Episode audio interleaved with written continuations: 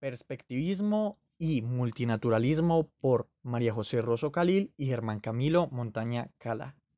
El perspectivismo se va a referir a aquella relación de la actividad antropológica en donde profundizaremos en el perspectivismo amerindio, que reconfigura un complejo de ideas y prácticas con respecto a la antropología occidental,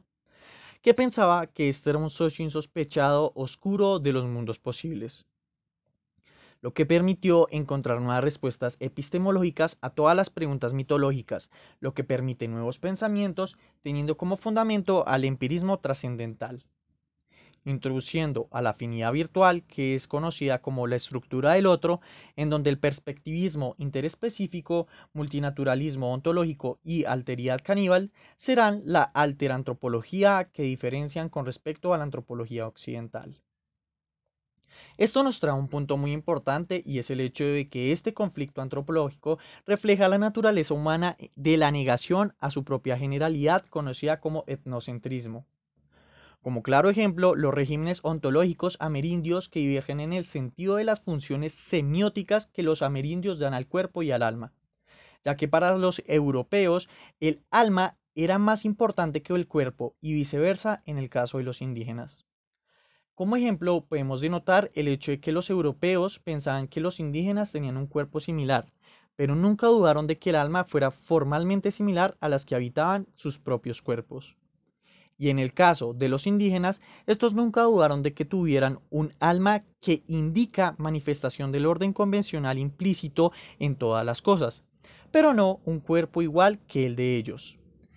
ya que éste pertenecería a la esfera de lo que corresponde a la responsabilidad de unos agentes específicos, lo que nos permite entender que todo depende de un simbolismo. Por ello, entenderemos al multinaturalismo como el medio para entender uno de los rasgos del pensamiento amerindio, entendido por la universalidad objetiva de los cuerpos y de la sustancia.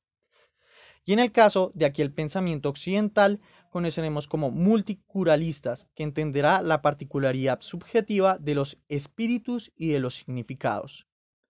Por otro lado, para la metafísica amazónica entenderemos que no hay existente que no se pueda definir en términos de su posición relativa, en una escala de capacidad predatoria. Es por ello que todos los animales y demás componentes del cosmos son intensivamente personas, virtualmente personas, porque cualquiera de ellos puede experimentar personalidad y perspectiva. Por tal razón, el, chamanismo amerindio se puede definir como la habilidad que manifiestan algunos individuos para atravesar las barreras corporales entre las especies y para adoptar las perspectivas de subjetividades, así permitiendo el encuentro y el intercambio de perspectivas. Gracias a lo mencionado anteriormente, nos permitirá entender que esa doble torsión materialista y especulativa aplicará a la representación usual, psicologista y positivista de lo que conoceremos como perspectivismo. A continuación, mi compañera que hablará sobre el multinaturalismo. El multinaturalismo no supone una cosa en sí parcialmente aprendida por las categorías del entendimiento propias de cada especie.